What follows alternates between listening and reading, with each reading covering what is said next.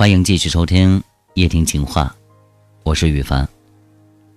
今天跟大家分享的这个文章的名字叫做《爱是懂得让步》。记得曾经看过孙红雷主演的电视剧，叫做《半路夫妻》，那里边啊，张少华老师扮演的老太太，在临终之前呢，说过一段话，大概的意思是，婚姻就像是两只刺猬。依偎在一起过冬，靠得太紧，扎得疼；离得太远呢，又很冷。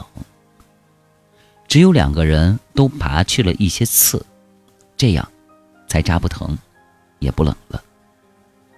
是啊，两个人在一起过日子，不存在谁怕谁，谁强势，或者是谁弱势，而是懂得宁可扮演输家。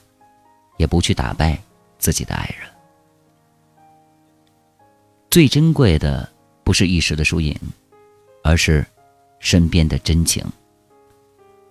不仅是对待爱人，对待亲人与朋友也应该如此。在发生矛盾的时候，如果不是原则问题，不妨主动的让一步，退一步也是给爱让一条出路。